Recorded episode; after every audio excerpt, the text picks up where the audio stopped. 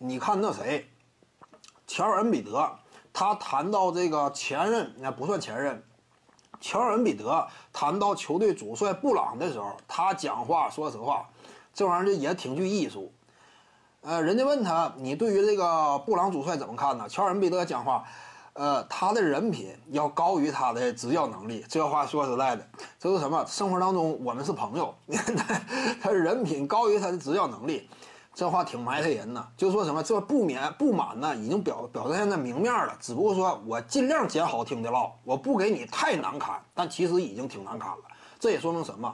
恩比德呀，表面上呢，或者说在接受媒体采访的时候呢，内心当中清楚，我有一道线儿，就是说什么，我尽量给对方对方留面子，别让他太下不来台，对不对？这个阶段呢，尽量挑点好听的唠，但是呢，挑好听的唠的同时呢。他也没有抑制住内心当中那样一种怒火，对于这位主帅的不满吗？为什么不满？科尔克马兹啊，就是打了四场比赛，别看说费城球人总计输了多少分，输了四十七分，但只要科尔克马兹在场，他的正负值高达加十六，意味着什么？这些场比赛你甭管什么时候用上科尔克马兹，你不论说他三分线以外连续打了多少铁，他只要上场，球队是赢球的。四场下来，奇友人输了总计四十七分，科尔克马兹的正负值在场能够高达加十六，你就知道这种效果多么立竿见影，就非常可怕嘛。队内只有这么一号，为什么他这么可怕呀？影响力这么大，他是队内唯一一个命中率在百分之四十左右，场均能够投中两记以上远射的球员。他只要往场上一站，对方夹击协防呢，通常会给科尔克马兹盯人级别的兵力。就不敢轻易大范围搜索了，因为他这块挺具威胁。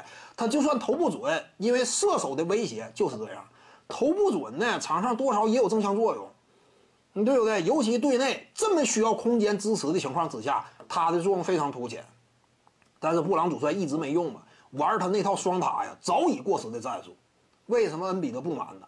你这个打法累死我，我也带队取得不了胜利嘛，结果被四比零被对方横扫出局，我差不多呀。球星卡呀，你玩个游戏 S 级掉到 A 甲，主要就赖你，恩比德嘛。当然现在这玩意儿有多种假设，只不过事实层面，恩比德经过这一轮系列赛呢，多少有点掉档了嘛。你这玩意儿亏不亏呢？那他能不恨这主帅吗？布朗就应该下课。徐静宇的八堂表达课在喜马拉雅平台已经同步上线了，在专辑页面下您就可以找到它了。